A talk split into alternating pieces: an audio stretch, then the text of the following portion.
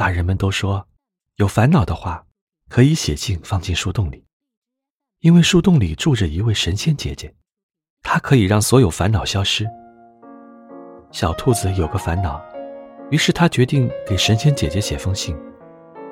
神仙姐姐，我喜欢小狐狸，可又不好意思开口，你能帮我告诉她吗？写完信，小兔子将信折好，准备送到树洞。这时碰到拿着信的小狐狸，“你也给神仙姐姐写信吗？”小兔子问。小狐狸点点头。其实我就是想让神仙姐姐告诉你一个秘密。说着，便害羞的低了低头。小兔子脸红了，我也是。你喜欢我吗？小狐狸问。嗯，喜欢。我喜欢你很久了。小兔子对自己说：“我喜欢你很久了。”